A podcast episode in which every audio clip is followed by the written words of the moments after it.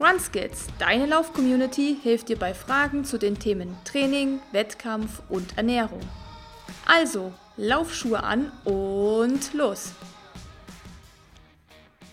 Hallo und herzlich willkommen zu einer neuen Folge des RunSkills Podcast.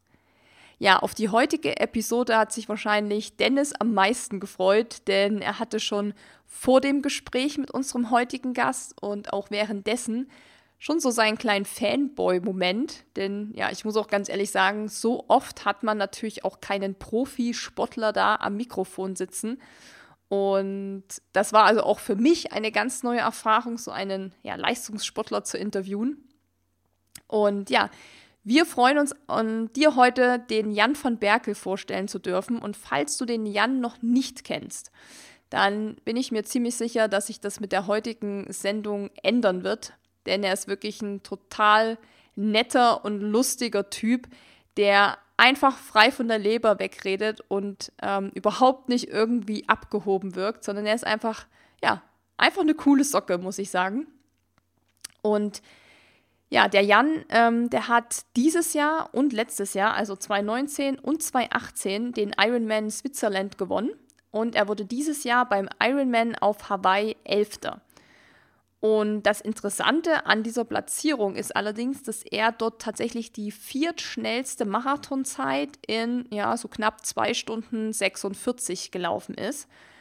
Und ja, das ist ein Erfolg, den er unter anderem auch seiner Ernährungsumstellung vor knapp zwei Jahren zu verdanken hat.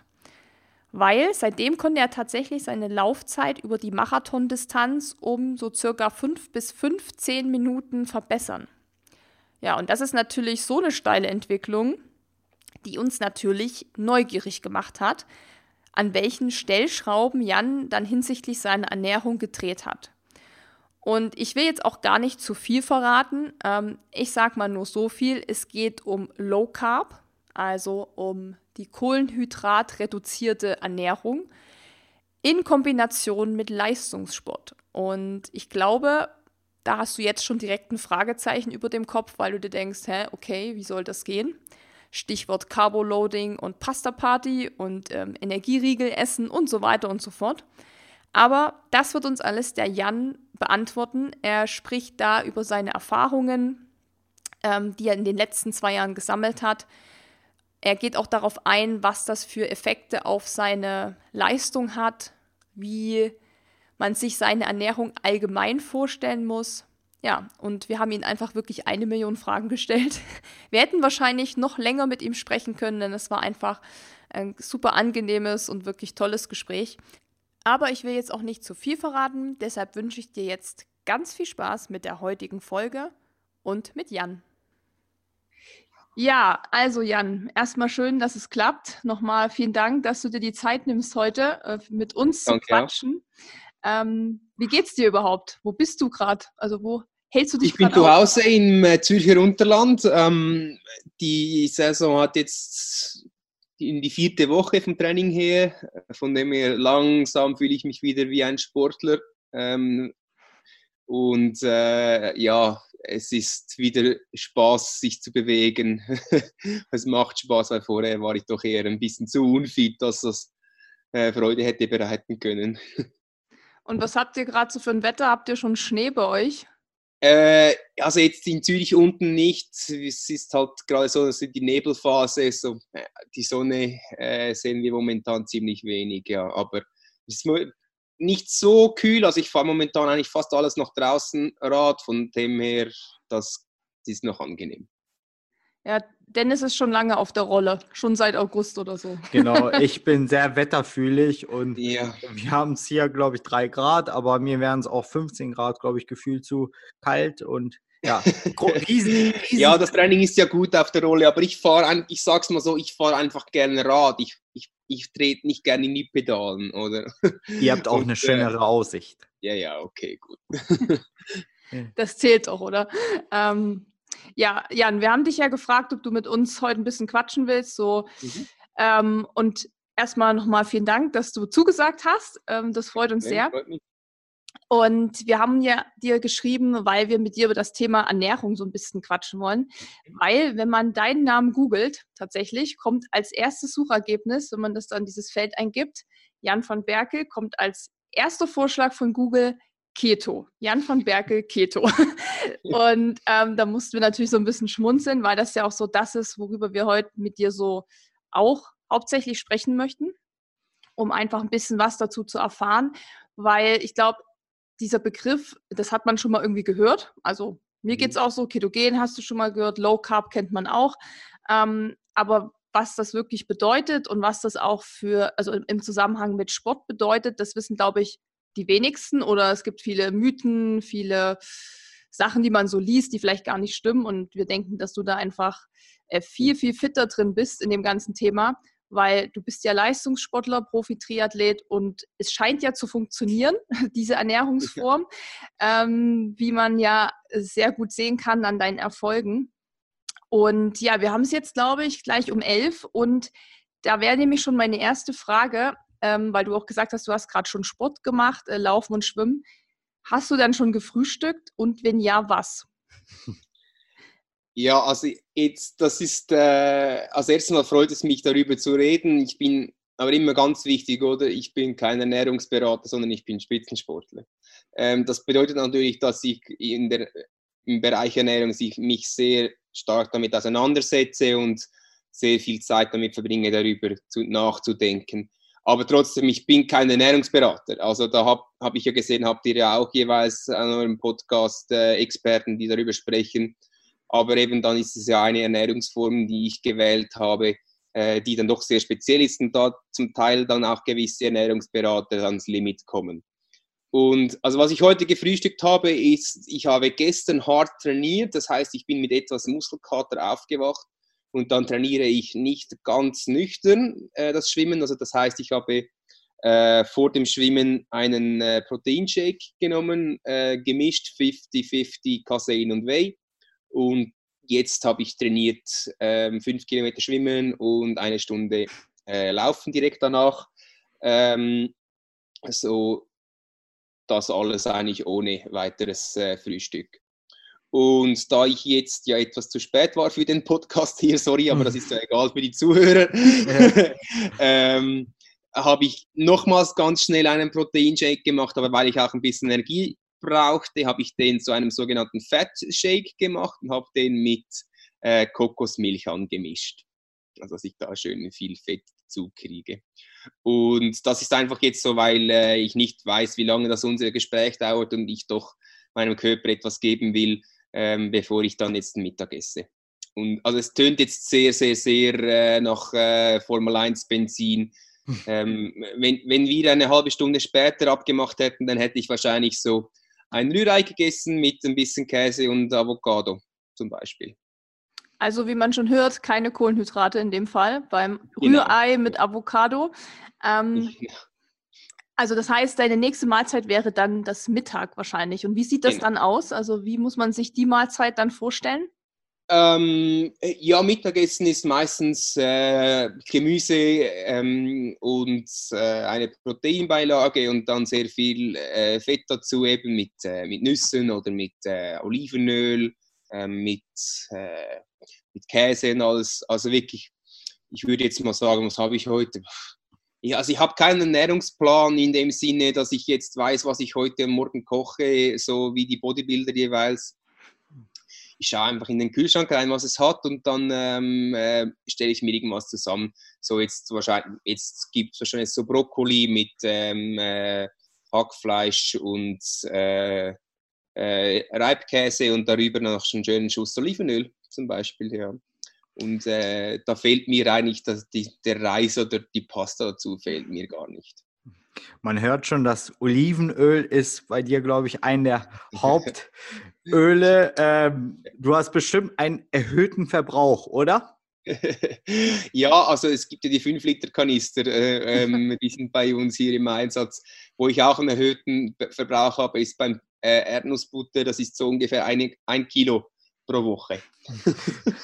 Beim, beim Aber selbstgemachter, also der hat wirklich, das ein, wir haben also eine Küchenmaschine, wir, da schmeiße ich einfach gesalzene, geröstete Erdnüsse rein und da muss man einmal anstellen, ein bisschen rühren und dann ist das Erdnussbutter. Es ist wirklich nur Erdnüsse und Salz und sonst nichts. Kann Wenn man ich, da in einem Supermarkt das kauft, hat das Palmöl und Zucker und alles drin. Mhm. Ja. Kann ich auch gut verstehen mit den Erdnussbutter. Susi und ich sind nicht ketogen, aber wir haben auch einen erhöhten Mousse-Konsum von Mandelmus, Erdnussmus genau. und das ist einfach nur herrlich. Also, genau. Das ja, und zum Dessert gibt es dann, meine Frau hat gestern ein ähm, Low Carb Banana Bread gemacht. Mhm. Also eben, das ist dann vielleicht so der Unterschied zu, zu was wir danach noch drauf kommen, zu Ketogen. Also ich bin ja eben eigentlich Low Carb ähm, unterwegs, also nicht auf null oder eben auf den unter 50 Gramm Kohlenhydraten pro Tag, sondern ich bin so bei etwa 100, 120 und da, da, da ist dann eine gute Kohlenhydratquelle ähm, äh, gehört da auch dazu. Sie hat sie gebacken mit äh, Kokosmehl, in einer Banane drin, Nüssen und ähm, äh, Philadelphia Cream Cheese und ein bisschen Whey-Pulver. Also wenn du Kohlenhydrate zu dir nimmst, achtest du dann schon darauf, dass es wirklich gute sind. Also was wäre zum Beispiel keine gute Kohlenhydratquelle jetzt, was du nicht nehmen würdest, wo du sagst, na, kann ich darauf verzichten? Ähm, ja, das, das, klassische Reisbrot, Ka äh, Kartoffeln, Mais. So, ja. Wenn ich die einfachste äh, Art, das, äh, zu überlegen, ob es gute oder schlechte Kohlenhydrate sind, ist wie stark es verarbeitet ist auch. Und verarbeitet heißt auch, wie weit es industrialisiert wurde. Also so ein äh, Süßkartoffeln, die sind, sind also auch sehr kohlenhydrathaltig, aber bringen mit den Kohlenhydraten noch etwas mit. Oder die wurden nicht über die Jahre so derart gezüchtet. Oder äh, äh, zum Beispiel eine rote Beete, Randen, das ist auch eine gute Kohlenhydratquelle. Ähm, Erdnüsse sagt mein Coach mittlerweile auch schon fast, äh, äh, das ist äh, kohlenhydrathaltig, ist ja auch so unter den Nüssen. Äh, Beeren sind gut oder eben auch und alles, was es im Gemüse drin hat eigentlich. Ja. Du hast ja gerade schon angesprochen, dass du dich eher in Richtung Low Carb ernährst, anstatt Ketogen. Vielleicht magst du, weil du weißt das auf jeden Fall bestimmt viel besser als wir, für die Zuhörer mal erklären, was der Unterschied zwischen Ketogen und Low Carb ist. Also wo genau zieht man da die Grenze? Ja, das ist ein, dort, wo eben, wenn du jetzt das googelst und dann das Jan van Werkel Keto kommt, ist, eben, zeigt das eigentlich, wie viel Schwierigkeit das die Grenze zu ziehen macht.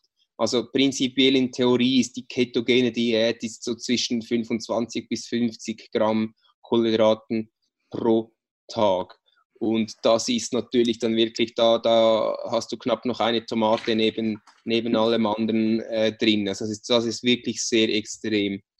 Und man kann aber auch sagen natürlich, dass man das über den Zustand des Körpers definieren kann, also über ob du in Ketose dich befindest. Und das ist dann auch, eben auch was Individuelles. Also ich mit meinem Trainingsumfang, wahrscheinlich mit den 100, 120 Gramm Kohlenhydraten, wenn sie aus guter Quelle sind, mich in Ketose befinde. Also, und dann das Low Carb per Definition ist, kann man so sagen, wenn man einfach nur noch so ungefähr 20 Prozent seiner Energie pro Tag aus den Kohlenhydraten zieht.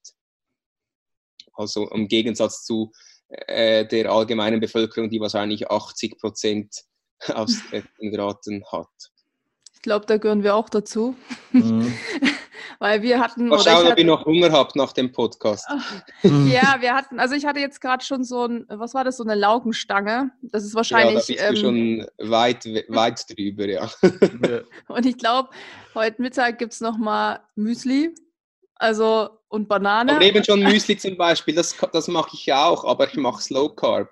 Mhm. Also ich, ich, ich röste Kerne, Nüsse, äh, zerhack die und dann hast du dann kann ich auch ein Müsli essen. Also das ist auch, äh, was sehr wichtig ist. Also viele Leute, die denken, ach, der hat ja eine volle Meise, der kann ja nur noch Eier und Käse essen. Aber es ist auch mega wichtig, dass ich auch mich bis zu einem Grad normal äh, verhalten kann in der Ernährung, oder? Dass ich nicht einfach eben nur äh, Spiegeleier esse, sondern eben auch ein Müsli esse, aber das halt einfach überlegt und dann das ein Low Carb Müsli ist. Es gibt ja mittlerweile fast schon auch in vielen Orten zu kaufen, fertig, oder? Und eben auch Brot, gibt es auch das Proteinbrot, was auch mittlerweile sehr gut schmeckt.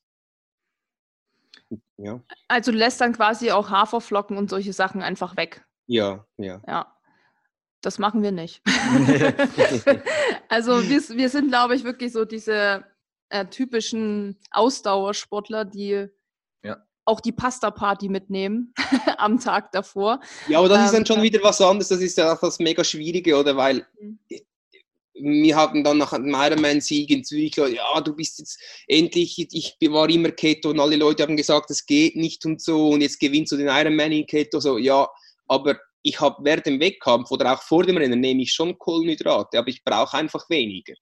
Mhm. Oder? Weil mein Fettstoffwechsel jetzt halt immer funktioniert. Ich also ich, äh, es ist, es ist eine, ein, ein, komplexes Thema. Es ist einfach nicht so nur, ich esse jetzt keine Kohlenhydrate mehr und äh, habe Olivenöl in der äh, Trinkflasche drin am Rennen. Würdest du auch sagen, dass die Kohlenhydrate vorm Wettkampf oder im Wettkampf ähm, sogar effektiver sind, also die mehr wirken bei dir als zum Beispiel bei uns? Ähm, nein, nein, am Schluss hast du pro Gramm Kohlenhydrat hast du vier, vier Kalorien, das ist eigentlich bei mir oder bei jemand anderem dasselbe. Also ich würde eher, da sehe ich keinen Unterschied. Aber wo ich natürlich den Unterschied sehe, ist dann, wenn es darauf ankommt, wer seine Kohlenhydratspeicher geschont hat äh, während, de, während dem Rennen dass ich da dann natürlich äh, dann äh, die Shales was bringen und ich auch weniger von denen zu mir nehmen muss und deshalb auch den Magen weniger belaste. Von dem her kannst du sagen, es bringt mehr, weil ich muss mir keine Sorgen machen, dass ich sie nicht äh, vom Magen her aufnehmen kann. Also nur, dass man das jetzt auch nochmal richtig versteht, du reduzierst die Kohlenhydrate schon im Vorfeld, im Training, mhm. aber mhm. im Wettkampf nimmst du sie schon. Ja. Und wie sieht das dann aus? Also man kennt das ja oft, da nehmen sich die Leute halt diese fertigen Gels mit oder essen die Banane am Streckenrand zum Beispiel beim Marathon. Ähm, du machst ja jetzt Ironman und Langdistanz. Wie sieht das bei dir dann aus von der Verpflegung? Also du kannst es eigentlich so sehen. Was, was ich mit meiner Ernährung mache im Training und im Alltag ist, ich lehre meinem Körper die Energie aus dem Fett zu ziehen. Das heißt, ich habe immer einen Motor, der äh, Energie zur Verfügung stellt während dem Rennen. Und jetzt wäre ich ja blöd, wenn ich daneben nicht auch noch den Kohlenhydratmotor nutzen würde. Aber ich mache alles dafür, dass zuerst der Fettmotor läuft, weil ohne den komme ich nicht ins Ziel beim Ironman und auch beim Marathon. Eure Zuhörer, die werden nicht unter zwei Stunden laufen und müssen deshalb äh, irgendwie äh, die Fette als Energieträger benutzen. Und was ich dann mache, ist, ich fülle meinen Speicher vor dem Rennen wie alle anderen auch, aber weil ich eben Fett auch als Energie verbrauche, verbrauchen kann, muss ich viel weniger äh, das Extrem. Also siehst ja manchmal da die Leute da mit den Bergen äh, auf den Tellern und wenn man sich nur schon überlegt, was das für eine Belastung ist auf den Körper, für den Magen und alles, der, der Körper, der ist schon Limit, wenn er am Start steht, weil er drei Tage lang fünf Kilo Pasta verdauen musste, oder? Und ich, ich muss das viel weniger stark machen, weil ich die Energie auch aus dem Fett habe. Also ich, ich, ich fülle die, die Speicher aber anders und dann am Wettkampf nehme ich anstatt früher jeweils so 100 bis 120 Gramm pro Stunde, muss, nehme ich heute so 70, 80 Gramm. Und nach, wenn du das dir überlegst, ist das ein Drittel weniger und das ist ein Drittel weniger äh, Belastung auf meinem Magen und auf mein System, das während den acht Stunden beim Ironman doch schon extrem belastet wird. Und ähm, ja, ich habe einfach immer zwei Motoren, die laufen. Ganz einfach, ja. War das auch vor deiner Umstellung auch das Problem, dass du auch äh, Magenschmerzen an sich hattest und deswegen du ja. ähm, die Ernährung gewechselt hast? Und wie lange hat der Prozess so an sich gedauert? Also da, mich würde interessieren, wann hast du es wirklich gemerkt, dass du besser wirst durch die Ernährung? Oder gab es auch Phasen, wo du, wo du es echt gezweifelt hast, ob das wirklich was bringt? Viele Fragen. Also ja. das erste war, also ich habe gemerkt, dass es, dass es, dass es nützt, ganz klar, oder? Weil ich bin auf dem Zehner im Olympisch Distanz knapp um die 30 Minuten gerannt. Das, ist, das heißt mal prinzipiell, ich habe ein gewisses läuferisches Potenzial. Also ich bin kein schlechter Läufer.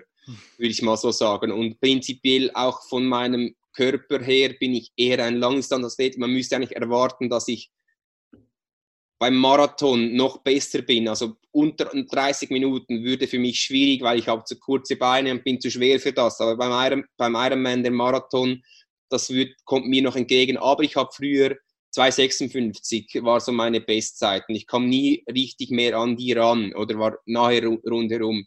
Und nach einem Jahr, und eben das dann nach eine zweite Frage, wie lange dauert es, nach einem Jahr ähm, oder einem Winter bin ich dann 2,50 gerannt, äh, schon mal sechs Minuten Bestzeit und dann noch ein Jahr später bin ich jetzt äh, vier oder fünf Ironman hintereinander 2,45 gerannt. Und äh, auf Hawaii habe ich die viertbeste Marathonzeit gemacht mit 2,46 und äh, das bei den 38 Grad. Also man kann sagen, ich habe zwischen 10 bis 15 Minuten äh, meine Marathonzeit über die zweieinhalb Jahre Low Carb verbessert. Und da, ob ich daran gezweifelt habe, ja, am Anfang, jeden Tag, oder weil, wenn du, wenn ihr jetzt zuhört und hört, was ich esse, dann denkst, das ist einfach gegen jedes, je, jedes äh, Buch oder jedes äh, A4-Blatt, das du kriegst von jeder Marke, die dir irgendwas verkaufen will. Ähm, und jede äh, fünf Minuten äh, Tagesschau äh, sagt, du brauchst äh, so und so viel die Flasche, wenn du durstig bist und so. Das ist einfach gegen alles, was, was du jemals gehört hast, was ich mache. Und das hab, ich habe auch nie was anderes gehört, als du, dass, du Pasta essen musst vor dem Rennen und danach möglichst viel Kohlenhydrate in dich reinschütten während dem Rennen. Und dann habe ich das gemacht und ich weiß noch genau, es war beim Ironman Südafrika, das war der erste Ironman auf Low Carb äh, Vorbereitung. Bin ich äh, in den, mit der Position 3 bis 10 etwa so aus der Wechselzone gerannt und habe ich wirklich absolut scheiße gefühlt. Und dann bin ich raus und, und dann einfach so, und jetzt hast du fünf Monate äh, keine Schokolade gegessen, was als Schweizer ja wirklich was sehr Schlimmes ist. Und äh, all das und auf, auf, Pizza verzichtet und Donuts und alles. Und jetzt laufst du immer noch so scheiße. Mhm. Oder? aber weißt du, ja, aber ja, gut, jetzt ins Ziel musst du ja sowieso noch, weil irgendwie, es wäre jetzt ja schade, nach Südafrika zu fliegen und da einfach, nur weil es dich ankackt, aufzuhören. Ja, und dann nach einer Runde fühlte ich mich langsam besser und, und lief einfach die gleiche, gleiche Pace weiter. Oder? Und habe dann plötzlich Leute um Leute um Leute eingeholt. Und das ist, seit ich jetzt mir noch weiter verbessert habe. Und in Hawaii war ich die letzte Stunde der schnellste von allen. Und wenn mir das jemand vor zwei Jahren gesagt hätte, dass ich in der letzten Stunde schneller oder etwa gleich schnell wie der Frodo renne, dann hätte ich gesagt, ah, das spinnt doch alle, oder? Aber äh, also das ist schon massiv, was das gemacht hat mit mir, oder? Das hat die läuferische Basis, die ich mitgebracht habe, einfach mit der metabolischen Flexibilität, wie man das nennt, dass man eben auch die Fette als Energieträger nutzen kann, äh, zusammengebracht, oder? Also mein Coach hat nach Zürich eine Rechnung gemacht, ähm, wie viele Kohlenhydrate ich gespart habe während dem Radfahren mit der Umstellung. Das ist entspricht 18 Energiegels, die ich weniger Kohlenhydrate verbrannt habe. Das heißt, ich habe 18 Gels mehr in mir, wenn ich auf den Marathon komme. Und das ist ja schon, das zeigt ja schon alles, das ist 100% klar, dass ich nachher schneller renne so, oder? Aber eben, weil, weil die Paradigmen und die, die Kräfte in, in der Ernährung, äh, in der Industrie halt sehr stark sind, ist das was, das überhaupt nicht dem entspricht. Aber wenn man weiter nach, nach hinten schaut, dann zum Beispiel ein Mark Allen, äh, der sechsmal äh, Hawaii gewonnen hat, der war früher auch schon so. Oder ähm, also es gibt viele Beispiele, es gibt auch viele Athleten, die ähnlich essen wie ich, nicht viele so extrem, aber, aber auch wenn man bei den Kenianern sieht, klar, die essen ganz klar sehr simpel, nur den Mais und das Ugali und so, aber wenn die morgens aufstehen und dann zwei Stunden sich aber richtig hart die Kante geben zusammen, haben sie auch nichts gegessen. Das heißt, auch sie wissen ganz klar, wie wichtig es ist, die Fettoxidation zu trainieren. Genau, das hast du gut angesprochen, denn wir, sagen, ich sage immer, wir als Otto Normalesser äh, machen ja auch das Nüchtern-Training mhm. und äh, es ist halt von der Wirkung, glaube ich, ähnlich und äh, du bist eigentlich das beste Beispiel, dass man, äh, dass es bei dir funktioniert Also wirklich, das mhm. muss man auch trennen, dass es hier, glaube ich, nicht ein Allheilmittel ist für jeden. Ja. Mhm. Und bei dir funktioniert es und deswegen ähm, warst du auch oder bist du noch groß in der Presse und wie Susi schon sagt und wie du schon gesagt hast, beim Googlen findet man den ersten Eintrag mit Keto und es ist einfach beeindruckend und es ist einfach cool zu sehen, dass du sagst, okay, obwohl ich schon ein Jahr Keto oder eineinhalb bin, dass ich trotzdem noch meine Leistungen steigern kann. Also mhm. äh, das ist. Ja, beim Nüchterntraining sieht man es ja auch, das wird ja auch immer besser, oder? Also das, das ist äh, die, die Ernährung, die ich hab, mache, die adaptiert meinen, meinen Stoffwechsel. Das ist da nicht nur einfach einmal einen Schalter umschalten und dann ist fertig. Also auch meine Entwicklung, die geht immer noch weiter. Es wird immer nur noch besser auch, oder? Das ist so, ja. Das, und äh, ja, das hört sich einfach mega und es ist auf jeden Fall interessant, deinen Weg weiterzugehen. Ich habe noch eine Frage, als du dich entschieden hast, äh, ketogen umzusteigen. War das eher ein sanfter Umstieg? Also sprich, hast du erstmal die Kohlenhydrate langsam peu à peu reduziert und dann das Fett gestiegen oder hast du gesagt, von heute auf morgen, also Sonntag esse ich meine letzte Tafel Schokolade, mhm. Schweizer leckere Schokolade und ab morgen äh, keine Schokolade. Wie war es bei dir? Also erstens, Schokolade ist erlaubt einfach nur über 90 Prozent. Mhm. Aber ähm, und, übrig, und dann auch noch Nebenbemerkung, die Geschmack, die, mein Geschmack, also der Geschmack, der ändert sich, wenn man den Körper nicht immer nur mit dem Zucker zuschüttet. Früher habe ich weiße Schokolade gegessen. Wenn du mir jetzt weiße Schokolade gibst, dann zieht das mir alles zusammen, weil es so süß ist. Und die 90 Prozent, die habe ich gehasst und jetzt ist die 90er süß. Und das, das ändert sich und das, ist, das zeigt auch, wie unser Körper äh, völlig überpowered wird von dem, was wir verfügbar haben. Aber äh, zurück auf deine echte Frage. Also ich habe von einem Tag auf den anderen gesagt, jetzt ist fertig. Ich habe die, die Pasta und das Müsli den Nachbarn geschenkt und gesagt, sorry, ich darf das nicht mehr.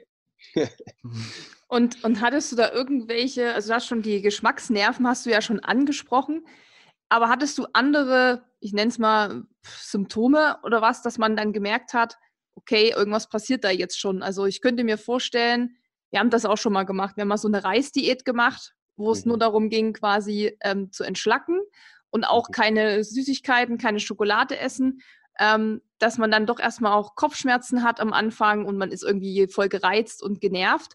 Hattest du sowas auch und hast dann gedacht, was ist das für ein Scheiß? Ähm, warum mache ich das? Oder hast du dann noch trotzdem dran geglaubt, dass es ähm, sich früher oder später zum, sage ich mal, Positiven wendet? Wie war das dann so? Also es ist dann einfach so, dass bei mir das Essen Teil meines Jobs ist. Also ich denke mal, viele der Zuhörer, die hat es heute Montag, wo wir aufnehmen, ziemlich angekackt, um 8 Uhr ins Büro zu fahren. äh, wenn ich das so mal, wenn es in Deutschland auch so ist am Montag. Auf jeden Fall. Ähm, äh, und da muss ich einfach sagen, das gehört zu meinem Job dazu, oder? Dass ich nicht einfach mache, was ich will mit dem Essen. Das ist äh, wie weil viele von euren Zuhörern um 8 heute Morgen ins Büro gefahren sind, heißt es, dass ich eben heute Morgen nicht einfach in die Bäckerei bin und einen Mandelgipfel gegessen habe. Oder? Das ist, das, ist, das ist mal die Ausgangslage, oder? Weil ähm, ja, das, das, das macht schon mal das Ganze anders. Und ähm, sonst Symptome, also eben Symptom ist schon mal ein sehr starkes Wort. Ich will mal so sagen, ähm, also am Anfang, wenn man natürlich nicht fettadaptiert ist und dann ähm, keine Kohlenhydrate hat, dann ist die Leistung schon minimiert. Also, und das ist auch das Problem, dass deshalb gibt es auch nicht viele Studien oder viele Leute, die das unterstützen, wie ich esse, weil du musst Leute über drei, vier, fünf Monate begleiten um zu sehen, ob das etwas wirkt oder nicht. Und wenn du eine Studie machst mit zwei Wochen Low Carb bringt nichts für die Ausdauerleistung, dann würde ich das dir auch 100% unterschreiben. Das Problem ist einfach meistens auch, dass die Studien dann von irgendwie Gatorade oder Powerbar äh, finanziert sind. äh, zwei Firmen, die übrigens gute Produkte machen, die habe ich auch schon benutzt. Also es ist nicht so, dass ich was gegen die Firmen habe. Es muss, man muss einfach wissen, wann man das Zeugs braucht, oder? Ähm, und das ist nicht jeden Tag. Und so, also da habe ich auch, äh, kann ich mich erinnern, in Gran Canaria, wo ich war, nach ein, zu einem Monat mit der Ernährung, da war ich da oben in Ayakata, das kennen wahrscheinlich ein paar von euch auch, und habe gezittert und habe ich einen Sack voll Nüsse gegessen. Ähm, aber das, das, dann wurde mir schlecht von den Nüssen, aber Energie hatte ich trotzdem keine, oder? Weil das waren nur Fette, oder? Also, die konnte mein Körper damals noch nicht verwenden. Und heute fahre ich eine Drei-Pässe-Tour in der Schweiz mit zwei Kaffees vorher und zwei in der Mitte und, nur sonst nur Wasser. Also es ist schon massiv. Ja, das ist auf jeden Fall für viele wahrscheinlich jetzt unvorstellbar. ähm, aber du hast ja vorhin schon mal die weiße Schokolade angesprochen. Das heißt, du hast das ja auch alles mal gegessen. Wie sah mhm. denn deine Ernährung wirklich vor dieser Umstellung aus? Also kann man sagen, du hast da, weil du es auch angesprochen hast, dass es zu deiner Arbeit natürlich dazugehört. Also es ist ja Teil deines Jobs. Aber hast du vorher das vielleicht auch so ein bisschen, ja, ähm, lockerer genommen sozusagen. Und ähm, wie sah da so deine Ernährung aus? Ich würde nicht sagen, dass ich, also ja doch, ich habe einfach nicht so klare Richtlinien mir selber gesetzt. Was ich, was ich gemacht habe, würde mal sagen, ganz klassisch, doch, ich war sehr kohlenhydratlastig, aber ich habe auch eben die nüchtern Trainings habe ich doch immer wieder mal gemacht. Ähm, aber so die, die Ernährung im Sinne von, ich verbrenne so viel und das gibt mir einen Freipass, um ziemlich alles zu essen, was rumliegt. Ähm, und dann ab und zu ein Nüchtern-Training, äh, um, um die Fettoxidation zu trainieren. Äh, das war so vorher die, die Ernährung, ja. Du musstest dir auch bestimmen, anfangs, als du dich umgestellt hast, auch ähm, dumme Sprüche anhören lassen, wie, wie du schon gesagt hast. Äh, hast du Olivenöl in deiner Flasche oder im, hinten im Trikot eine halbe Avocado? Ähm, das ist auch, wenn man auch vegan lebt, etc. Mhm. ein. Äh, konntest du das gut wegstecken oder hast du drüber gelacht oder wie bist du ja, damit umgegangen? Also, eben für mich ist es, dass also in der Schweiz kam immer der Spruch, äh, ist jetzt das Fondue mit dem Löffel anstatt mit dem Brot, oder? Irgendwie so. ähm, aber eben mit Low Carb Brot oder eben mit zum Beispiel äh, Landjägerwurst geht das also auch super. Ähm, als kleiner Input für die Weihnachtszeit. Ähm, ja, also eben auch da, da muss ich einfach sagen, es ist mein Job, oder? Wenn jemand äh abends nach Hause kommt und dann wir zusammen Abend gegessen haben und ich halt gewisse Dinge nicht gegessen habe und dann ein blöder Spruch kam, sage ich, ja, dafür bist du heute Morgen 8 Uhr ins Büro und ich bin durch die Berge gefahren, was an der Sonne, oder? Also äh, äh, es hat, jeder Job hat sein Dafür und Dawider und wenn ich so als Job nennen darf, der sich nicht wie einer anfühlt, ähm, ja, also das macht es schon mal viel einfacher, um, um Sprüche zu, äh, zu ertragen. Und das andere ist, Sie haben recht, es ist nicht normal, oder? Also gar, ja, also äh, was, was soll ich da dagegen sagen? Es ist, Sie haben recht. Und, äh, aber das Beste ist einfach, Resultate geben recht. Und, und die habe ich jetzt seit zwei Jahren. Was hat denn zum Beispiel deine Oma dazu gesagt? Ich habe auf Instagram gesehen, es ist glaube ich schon ein bisschen länger her, da hast du ein Bild gepostet, wo du mit ihr eine Pizza isst. Mhm. Ähm, ich meine, Omas oder Großeltern sind da ja oft so, dass sie dann sagen, Kind, was machst du da? Ich meine, du kannst es halt mit deinem Sport begründen, aber ähm, machst du für die Oma auch mal eine Ausnahme, dass du zum Beispiel sagst, okay, ich fahre jetzt mal zum Besuch ähm, oder Familienessen, da mache ich es dann schon mal? Ähm, oder bist du da wirklich richtig äh, streng mit dir selbst oder sagst, nee, das ziehe ich dann noch eiskalt durch? Also es ist meine, meines Erachtens mega, mega, mega wichtig, dass jede Art, sich zu ernähren oder zu leben als Sportler auch sozial verträglich ist. Also meine Frau war Spitzensportlerin, sie war Eiskunstläuferin mehrmals an den Olympischen Spielen. Das heißt, sie weiß, was ich mache und warum ich es mache. Ich muss es nicht immer begründen zu Hause. Ähm, wo auch mein Freundeskreis, die, die sind mit mir an dem Streckenrand und meine Familie auch. Die wissen auch, weshalb ich das mache. Ähm, aber trotzdem ist es auch so, ist es meines Erachtens sehr wichtig und ähm, geht es zu weit, wenn du dann dein eigenes Tupperware mit ans Familienfest nimmst. ähm, weil wenn ich, und wenn ich das sage als Profi, wo, wo das Verhalten dann, sagen wir es mal so, einkommensrelevant ist, dann finde ich das noch wichtiger, dass das auch für jeden Hobbyathlet zählt. Weil um, am, am Schluss geht es, ist es, wenn ich das so sage, darum habe ich jetzt auch das Wort Hobby gesagt. Es ist ein Hobby am Schluss, es ist nicht ein Leben. Und dann soll ich auch nicht definieren. Ich finde es manchmal auch ein bisschen komisch, wenn Leute in ihren äh, Instagram-Accounts äh, an der zweiten Stelle äh, vegan schreiben. Nicht, dass ich etwas gegen vegan habe oder gegen Low Carb, es ist einfach, dass ich hoffe, man definiert sich anders als nur über Ernährung. und deshalb ist es auch mega wichtig, dass, dass es sozialverträglich ist und dass, wenn es am Familienfest dann Pizza gibt, dann gibt es Pizza. Aber das Schöne ist auch, dass eben letzte Woche waren wir brunchen bei meinen Schwiegereltern und äh, die wissen, wie ich esse und das ist akzeptiert. Oder gibt es nicht dann eine dumme Frage? Und das ist natürlich das, eigentlich das Schönste, oder? Ja. ja, du hast eigentlich was äh, Gutes angesprochen. Äh, Gerade bei uns ist es ja so, das ist halt ein Hobby.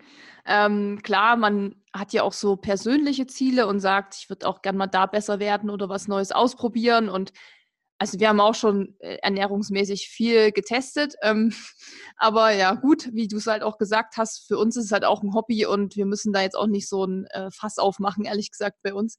Aber wir beide essen ja zum Beispiel, also ich esse gar kein Fleisch, Dennis ganz, ganz wenig. Und was mich da interessieren würde, bei dieser Geschichte, wenn man die Kohlenhydrate wirklich sehr stark reduziert, sei es jetzt Low Carb oder Ketogen, mhm. Ist deiner Ansicht nach das möglich, wenn man wirklich gar kein Fleisch isst oder sogar noch einen Schritt weiter geht und ähm, sich vegan ernährt? Also meinst du, das kann man umsetzen oder ist es dann wirklich schon sehr, sehr schwer? Also mit dem Fleisch ist es so, dass, dass wir einfach zu viel Geld haben in unseren äh, Breitengraden und deshalb, wenn wir äh, äh, Low Carb essen und einfach zu schnell an zu viel Fleisch greifen. Also und das ist, das ist sicher einer der Fehler und wo auch ich mir, äh, also ich, sage, ich sage Versuch, weil es ist nicht immer einfach, ich versuche Fleisch immer bewusst zu essen und bewusst zu kaufen. Also äh, es ist mir wichtig, dass ich Fleisch als etwas Spezielles ansehe und es, ich würde als starkes Wort ehre, wenn ich es esse. Also äh, dass es, dass es nicht einfach nur so zwischendurch mal reinknallen ist. So. Ähm, von dem her auch das, das beantwortet ja schon die Frage, also Low Carb geht mit wenig Fleisch, weil Fleisch ist ja eigentlich quasi nur Protein und ich muss ja vor allem Fette jagen. also äh, ähm, von dem her es, ist man zu schnell zu hoch mit den Proteinen, wenn man zu viel Fleisch isst. Und meine Frau und ich, wir haben schon mehrmals diskutiert über, wie es, ob, es, ob es möglich wäre, vegan so zu essen, wie ich esse. Und ich glaube, man müsste wirklich nochmal sehr viel mehr überlegen. Also Low Carb, vegan ist wirklich schwer. Äh, ich, bra ich brauche die Milchprodukte, um auf Fette zu kommen, sage ich ganz so. Ich brauche die Eier für die Proteine. Ähm, ich würde sagen, es, ist, es wird dann sehr einseitig. Äh, Low Carb, vegan.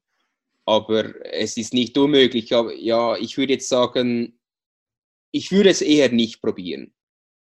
Also vegetarisch ja, Vegan ja. eher nein. Ähm, aber klar, ja. ganz auch total verständlich mit euren Käse. Könnte ich auch nicht verzichten. Ich bin auch so ein Käse. Ja, aber den besten exportieren wir ja. Liest man ja immer wieder in der Schweiz. Oder? Ja. genau. Ähm, weil ich muss noch mal kurz auf das äh, Vegan-Thema kommen. Wir haben nämlich ein äh, Kochbuch von einem relativ bekannten veganen Kochguru, wie man auch immer ihn nennen mag. Ähm, da sind die Gerichte alle Low Carb. Und die bestehen dann halt wirklich zu großen Teilen aus Mandelmus, mhm. ähm, Zucchini-Nudeln. Ja, zu, viel Zucchini, ähm, ja. viel Aubergine, also natürlich äh, Gemüse auch. Ähm, und das ist, ich finde das total spannend. Also damals, das ist schon ein paar Jahre her, da haben wir das gekauft. Da war das auch noch nicht so ähm, ja, gehypt, sage ich mal. Mhm. Da war das schon interessant, dass das schon funktioniert, aber es ist. Es ist schon schwierig, oder? Ja, Zucchini-Nudeln ja. musst du dann auch, also ich weiß ja nicht, was dann ökologisch sinnvoller ist die ja dann im Fertigpack zu kaufen oder dann eben das, äh, halt doch was anderes zu kaufen oder die selbst gedrehten dann, das gibt und dann halt doch noch was mehr zu tun, oder? Also, ja, ich glaube schon, möglich ist es schon, aber gibt schon viel zu tun, oder? Also man kann das, man kann das, glaube ich, mal so zwei ja. Wochen machen, wo man sagt, okay, ja. ähm, vielleicht einfach, weil man merkt, man hat jetzt zu viel Laugenstangen gegessen die ganze Zeit, jetzt kann man sich mal wieder ein bisschen runterschrauben. Und wir haben das, wie gesagt, auch viel gemacht, also viel aus dem Buch gekocht.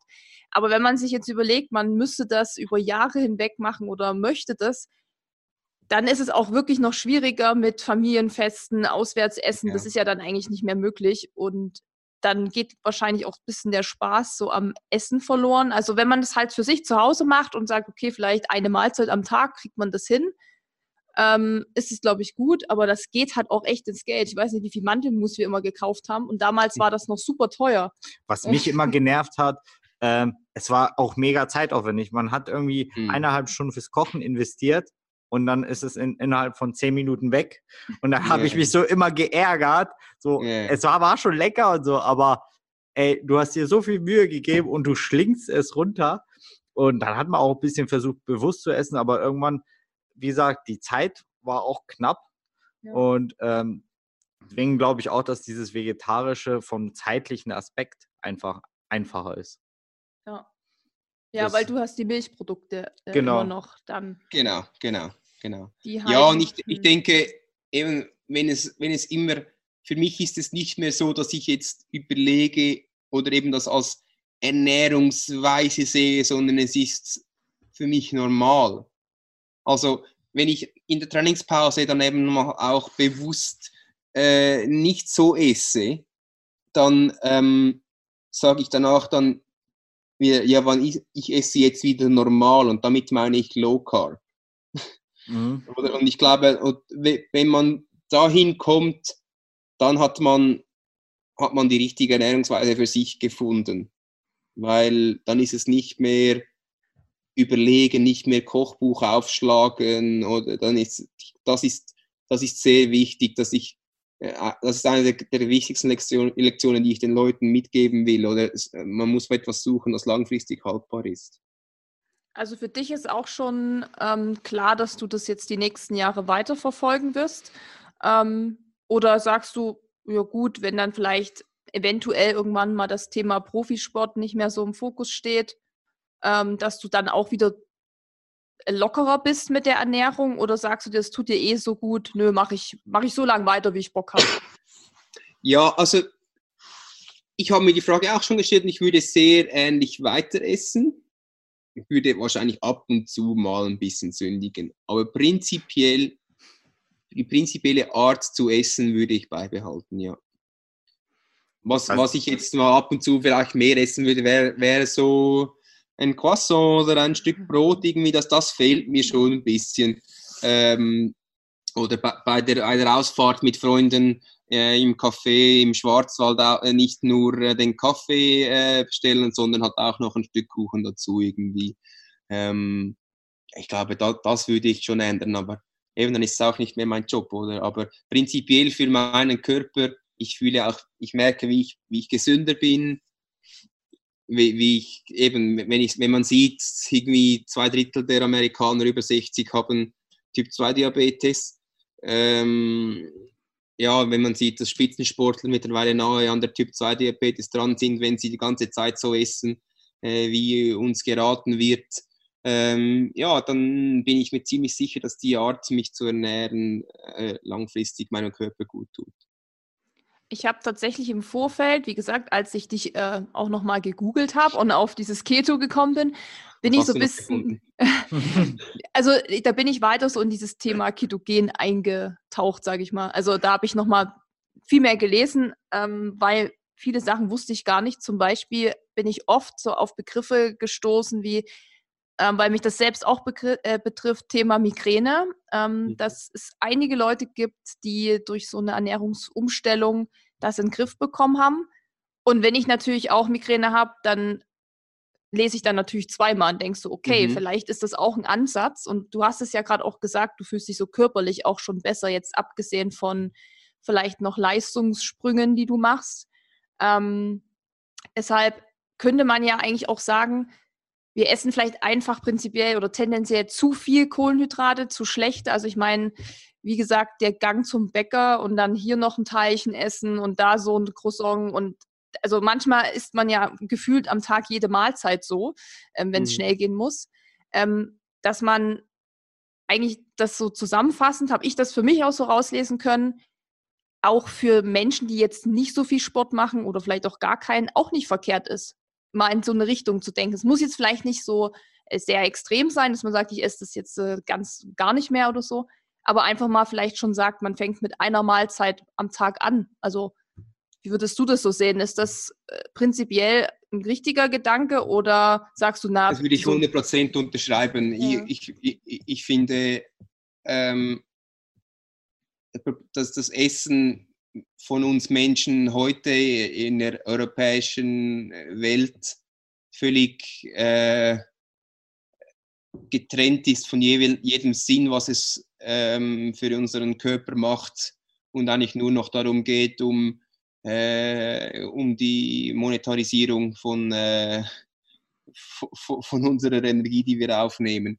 Ähm, wenn du mich am wenn, äh, eben unabhängig ob Spitzensportler oder nicht, wenn mich jemand fragt, wie er essen soll, dann sage ich ihm, ist so, wie ein Neandertaler essen konnte. Und ich, ich will damit nicht sagen, mach da voll krass auf Paleo, sondern frag dich einfach das, was du in der Hand hältst und jetzt essen willst, ob das ein Neandertaler auch essen konnte. Und da gehört die gehört vieles halt schon mal, äh, ganz wenig Getreide gehört auch dazu, also euer, euer Müsli also eben einmal pro Woche vielleicht auch noch, aber einfach eben wenig weg von all dem Zeugs, das da einfach durch Maschinen geht und nicht mehr erkennbar ist, ganz einfach. Oder irgendwie, ja.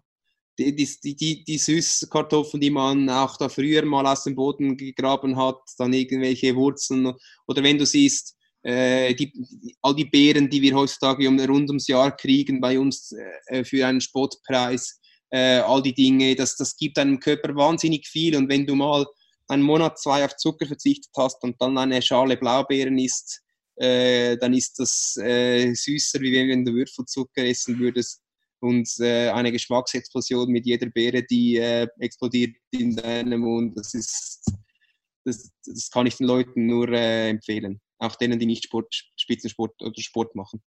Ich glaube dir das echt gern ähm, mit dieser Geschmacksexplosion, ähm, weil wir beide sind auch so richtige Schokofreaks. Also ich habe heute können, mal keine Schweizer Schokolade, oder? Bitte, sonst müssen wir jetzt dann da abbrechen. Natürlich nur. Also gut, man gut, muss dazu gut. sagen, wir haben, wir haben ja mal in, äh, in der Nähe von Wolfsburg gewohnt und da gab es ein Lind-Outlet. Okay. Und gut. okay, ne, da waren wir dann. So ja, ja, da, da, da, da bin ich aufgewachsen. Da geht der Ironman Zürich, fährt da die Strecke vorbei an der Fabrik. Also das ist akzeptiert. Das ist ähm, also das ist wirklich bei uns auch schon so, dass wir also eine Tafel am Abend zu zweit essen. Wir könnten sie wahrscheinlich auch alleine essen. ähm, und wir nehmen uns das auch immer vor und sagen, wir, wir reduzieren das jetzt. Ähm, wir kaufen dann auch schon mal eine Schokolade mit mehr Prozent äh, Kakaoanteil wir haben jetzt eine immerhin schon mit 80, ja, wir 75 haben auch, Wir haben aber auch Lind, ja. auch ganz hoch. 90, aber, aber 90 die, aber die kann ich nicht essen. Die liegt im also, Kühlschrank die ganze Zeit. Ja, also die 90er, die musst, da musst du schon äh, dich langsam rantasten. Mhm. Aber ich finde jetzt mittlerweile die schon mega cool. Ich habe auch schon die 100er probiert, aber die ist schon auch für mich noch Limit. aber eben übrigens die 100er, du kannst ja auch die Kakaonips kannst du in dein Müsli reinmachen. Dann kannst du schon wieder eine Handvoll Haferflocken weglassen. Ja, das haben wir auch. Also die, die finden wir richtig gut auch. Aber so diese Schokolade, da ist es ja oft so, dass man ähm, dann so einen Hieber drauf kriegt und denkt, boah, ich brauche jetzt Schoki und dann muss es halt so eine Vollmilch, irgendwas. Also das ist. Also ich, das kenne ich auch, keine Angst. gut zu wissen. Ähm, aber es ist so, dass man schon selber das auch weiß, dass man da so ein bisschen abhängig von ist. Das nervt irgendwie auch, aber es fällt einem total schwer, das, äh, glaube ich, diese Anfangsphase durchzustehen. Also wir haben das ja, ja schon hundertmal probiert. So, jetzt kaufen wir keine. Dann war hier keine Schokolade und Dennis ist hier im Dreieck gesprungen, weil er nach Hause kam und gesagt hat, ich brauche Schoki und dann war halt hier nichts. Und das, wahrscheinlich muss man das durchstehen können, aber es ging bei uns ja. nicht. Wir sind ja. schwach. Aber es geht eben dann, man muss man halt, also dann, dann arbeitet man halt mal am Anfang mit ein bisschen Tricks oder so mein eben meine, das, das Bananenbrett, das meine Frau gemacht hat, oder das ist halt damit vielleicht noch ein bisschen Stevia-Pulver. Oder mhm. das ist ja dann schon mal, es gibt deinem Körper auch schon ein bisschen Süße. Also Süßstoff ist ja dann immer noch so das nächste Thema, das dann bei Low Carb auftritt und so. Und äh, prinzipiell sagen wir einfach mal so, okay, wenigstens hast du keinen Zucker drin, oder? Dann machst du, es ist sehr, sehr, sehr, sehr vereinfacht gesagt, oder? Aber wenn du wirklich mega Lust hast auf was Süßes, oder?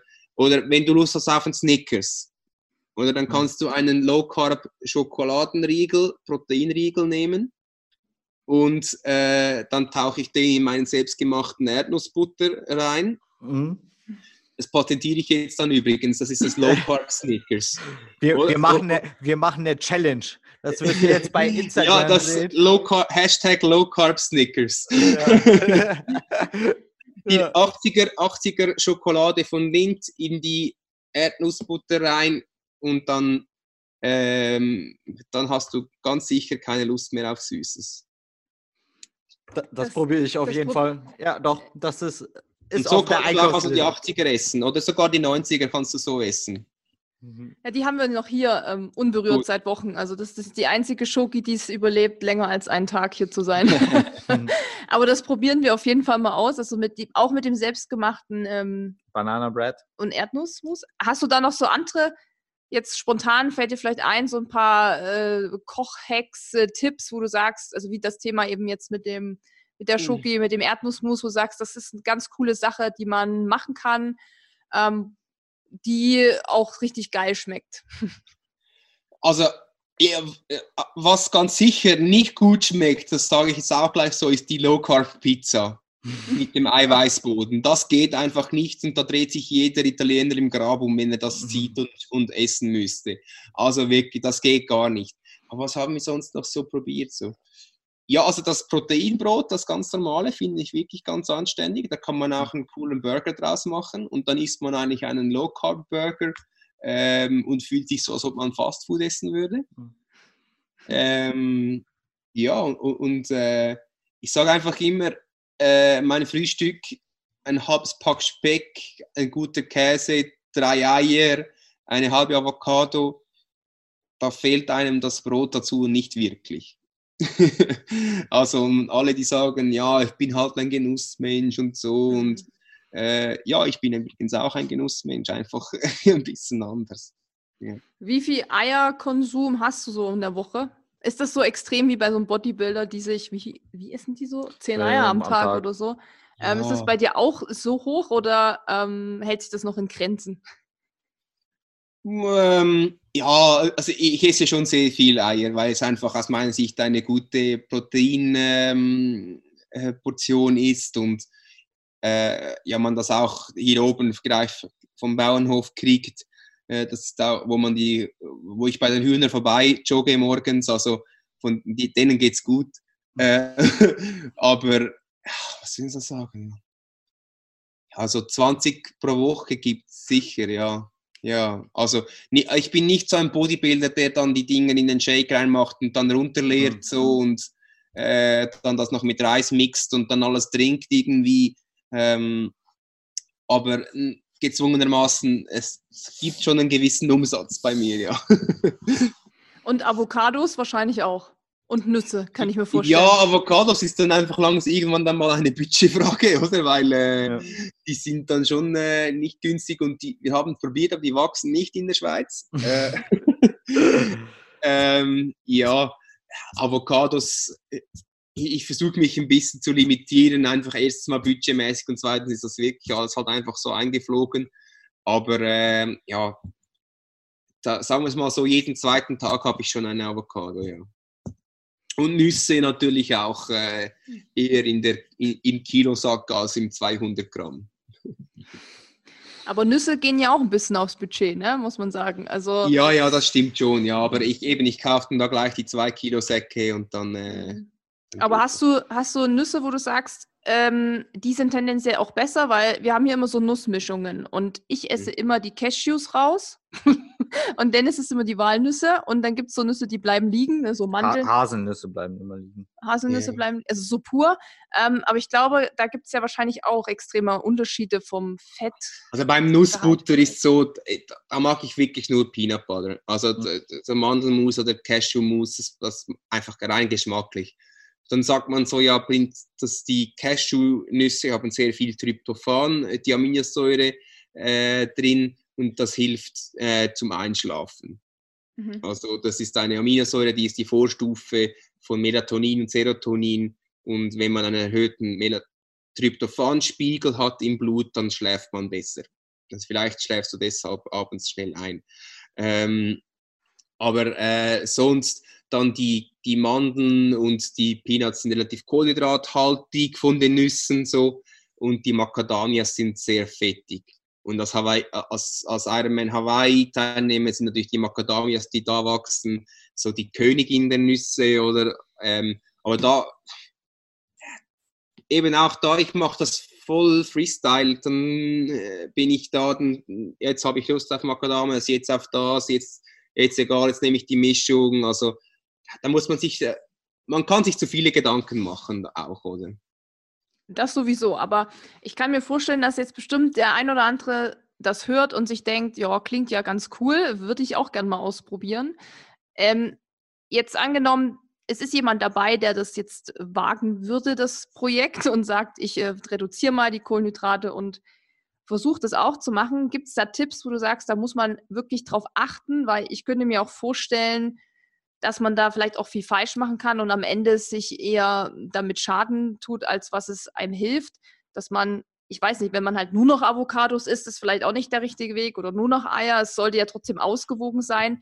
Oder sollte man sich da vielleicht sogar professionelle Hilfe suchen, also Ernährungsberatung, der einem da erstmal so die Basics erklärt?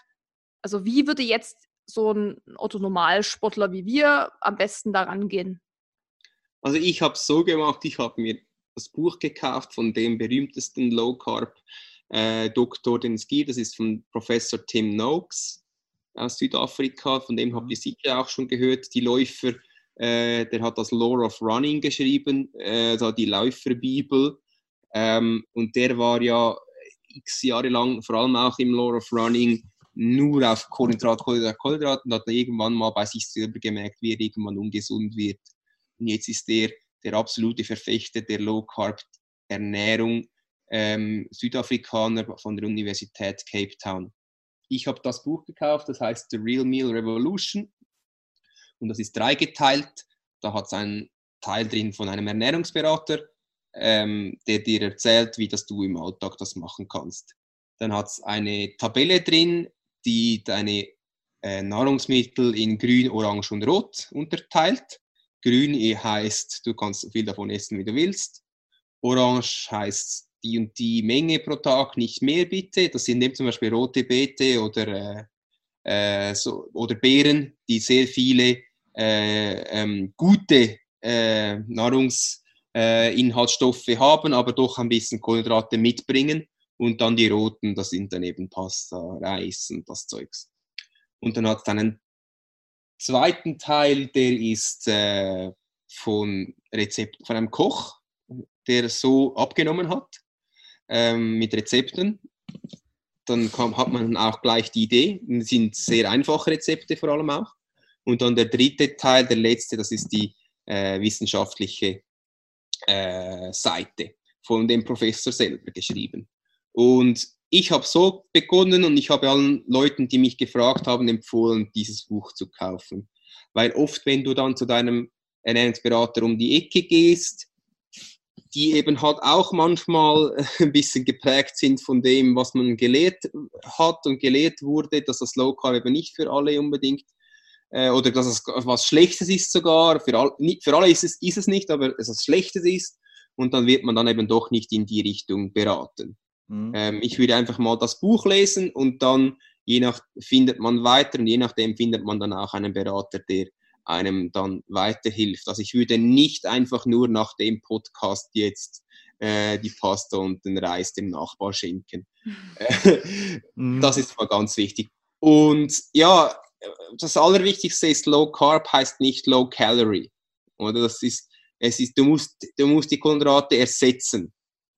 Ähm, es ist nicht, äh, das, das ist der größte Fehler, den du machst. Das ist einfach, äh, einfach das Brot nicht mehr essen. Oder, mhm. also, oder, oder eben äh, Müsli nicht mehr essen, ähm, dann nur noch den Magerquark, den du vorher mit den Nüssen dazu gemacht hast. Ja, dann musst du halt den Rahmquark nehmen oder den Philadelphia mit Kokosmilch, damit, damit, weil du brauchst Fette, oder? Du mhm. kannst dann nicht den Magerquark nehmen. So das Zeugs.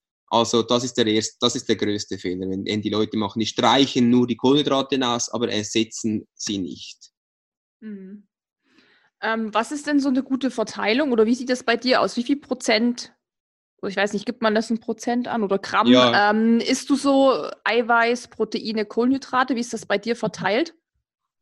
Also ich versuche mich so an die Limite von 120 Gramm Kohlenhydraten pro Tag zu halten und je nachdem, wie hart das, das Training ist, zwischen eineinhalb bis zwei oder also nein, meistens zwei, zwei bis drei maxim, habe ich maximal Gramm Proteine pro Kilogramm Körpergewicht.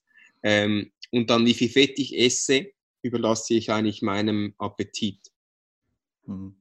Das gutes Sprichwort, dass du sagst, ähm, du kasteist nicht, du sagst, ich hungere nicht, ich sag, dass du sagst, okay, mein Ernährungslenker oder mein Nahrungszufuhrlenker ist halt mein Appetit. Und ich glaube, das ist eine gesunde und eine richtige Einstellung.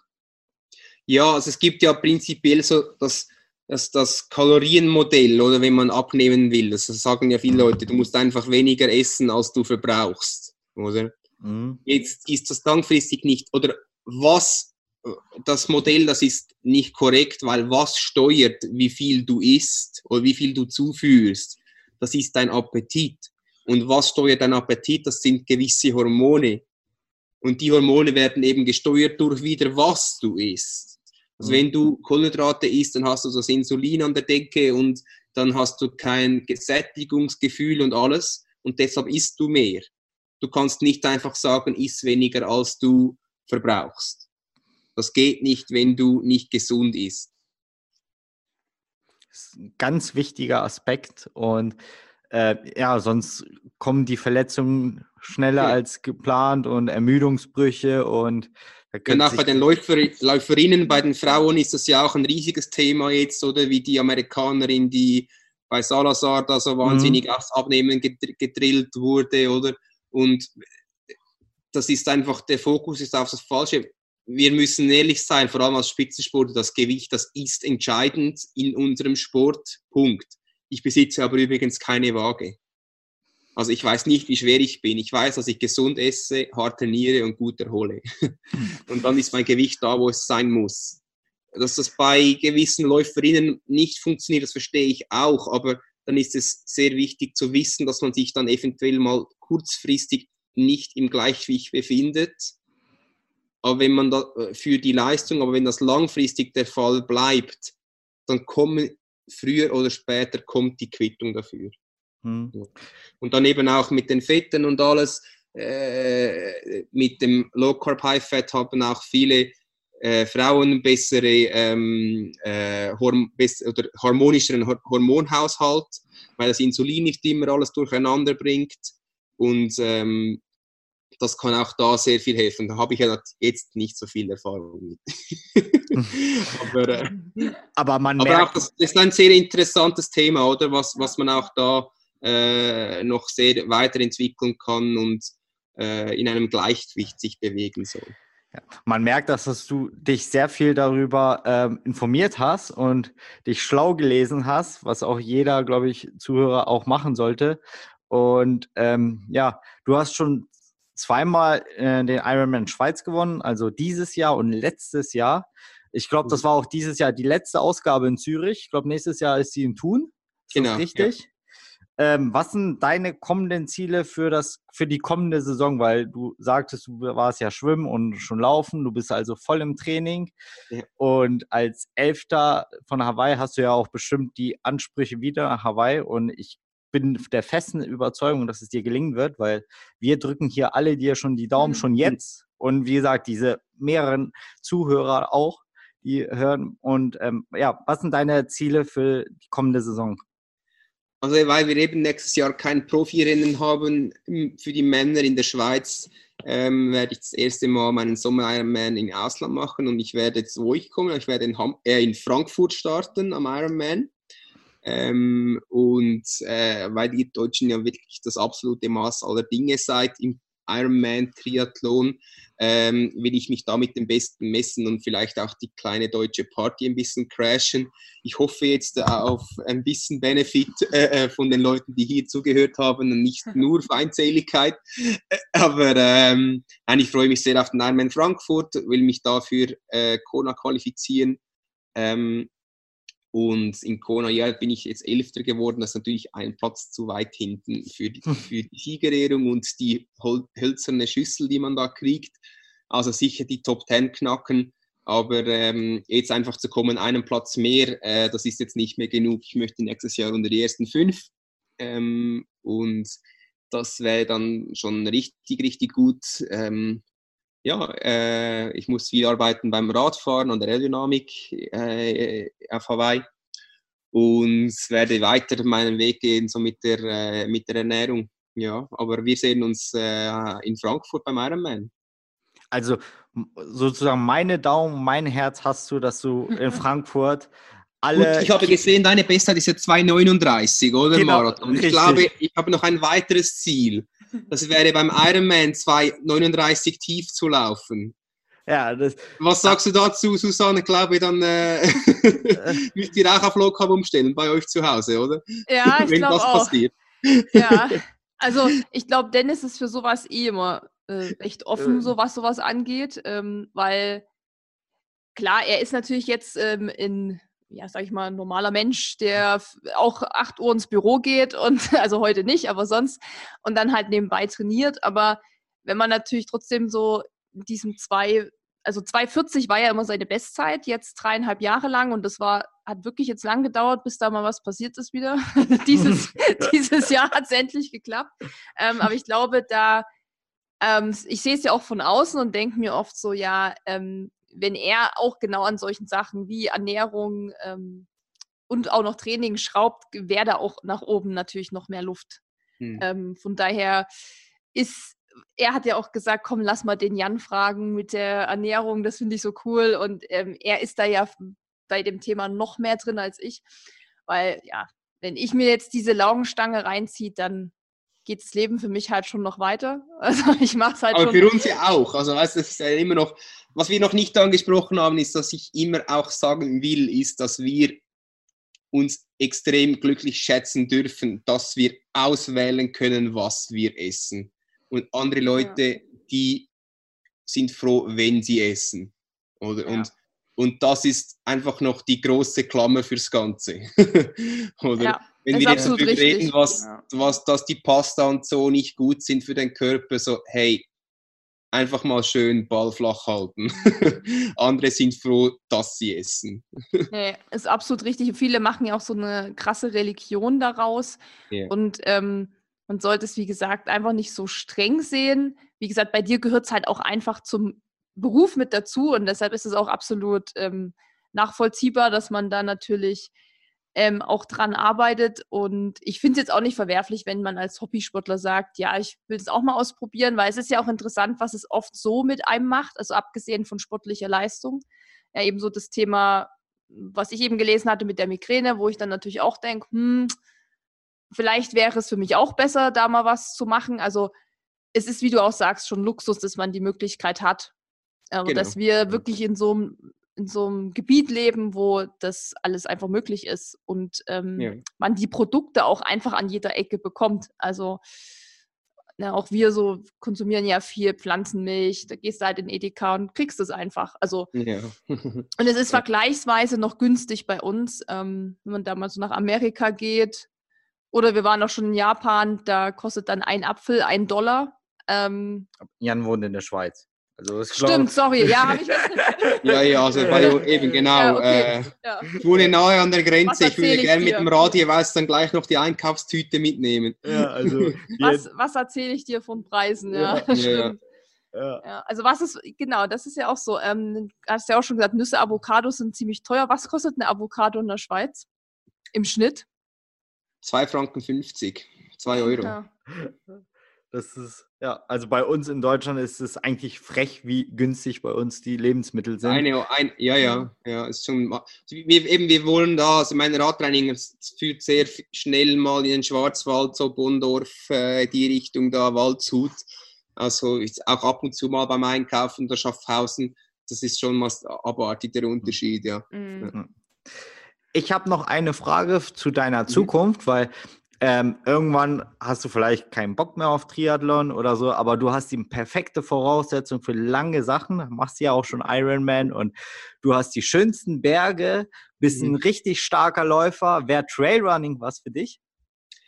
Also ich liebe Trailrunning und ich mache auch sehr viel äh, so, wenn ich im Engadin im Trainingslager bin, habe ich da auch schon einen Ultrax äh, Run eigentlich gemacht, als meinen Long, Long Run dieses Jahr vor Hawaii. Aber ich muss sagen, meine, ähm, meine Füße, meine Bänder sind zu beweglich vom Schwimmen. Und ich äh, über, über den die mal, verdrehe mir mal schnell den Fuß äh, auf einem Trail. Also ich würde es, und wenn ich dann eine Startnummer anhabe, kann ich mich nicht zurückhalten. Das ist wie so ein mhm. Rennpferd, das eingespannt wird, oder so ein Husky, der am, am, am Geschirr zieht. Irgendwie. Ähm, ja, ich, ich, ich werde Trail laufen mehr und mehr, äh, je, je weiter meine Karriere weggeht, aber wahrscheinlich nicht mit einer Startnummer, weil ähm, ja, ich, ich brauche den Weg, ich, ich lebe jetzt den Wettkampf aus und ich brauche den Sport, aber nicht zwingend den Wettkampf fürs Leben, würde ich mal so sagen. Und wie sieht es mit Ultradistanzen aus? Also mal so 100 Meilen, 100 Kilometer oder so Etappenrennen? Also meine Frau hat schon gesagt, ähm, also wir waren letztes Jahr nach Hawaii in den Ferien bei, äh, äh, in, der in der Salzwüste, bei Badwater. Mhm. Und äh, dann hat irgendein dummer Kollege mir geschrieben, ob ich am Rekognoszieren bin. Und ich wusste nicht ganz genau, was er meinte, aber dann hat es irgendwann geklingelt. Und also der reizt mich. Aber und es hat mich auch lange mal der Marathon des Sable gereizt, aber ich weiß, ich muss ganz ehrlich sagen, ich, ich, ich lebe jetzt 100% meinen Wettkampfspirit aus mit Ironman und ich glaube, ähm, auch mein Umfeld lebt das mit mir mit und ähm, verzichtet auf vieles und deshalb glaube ich, dass es nicht, äh, es wäre nicht angebracht, jetzt schon auf, äh, über eine zweite Karriere nachzudenken, ähm, währenddem die erste noch läuft. Hast vollkommen recht. Und wie gesagt, wir drücken dir alle die Daumen für Frankfurt, für Hawaii. Und ähm, ja, ähm, ich glaube, wir kommen auch so langsam ans Ende. Ja, ich habe die finale Frage. Ach so, ja stimmt. Die finale Frage hat Susi noch. Die, äh, ja. Die, die hat es in sich. Die hat wirklich in sich. Da musst du wirklich vielleicht über lange überlegen. Okay. Wenn du dich entscheiden müsstest, Lindor-Kugeln oder dunkle Schokolade 80 Prozent. Was nimmst du?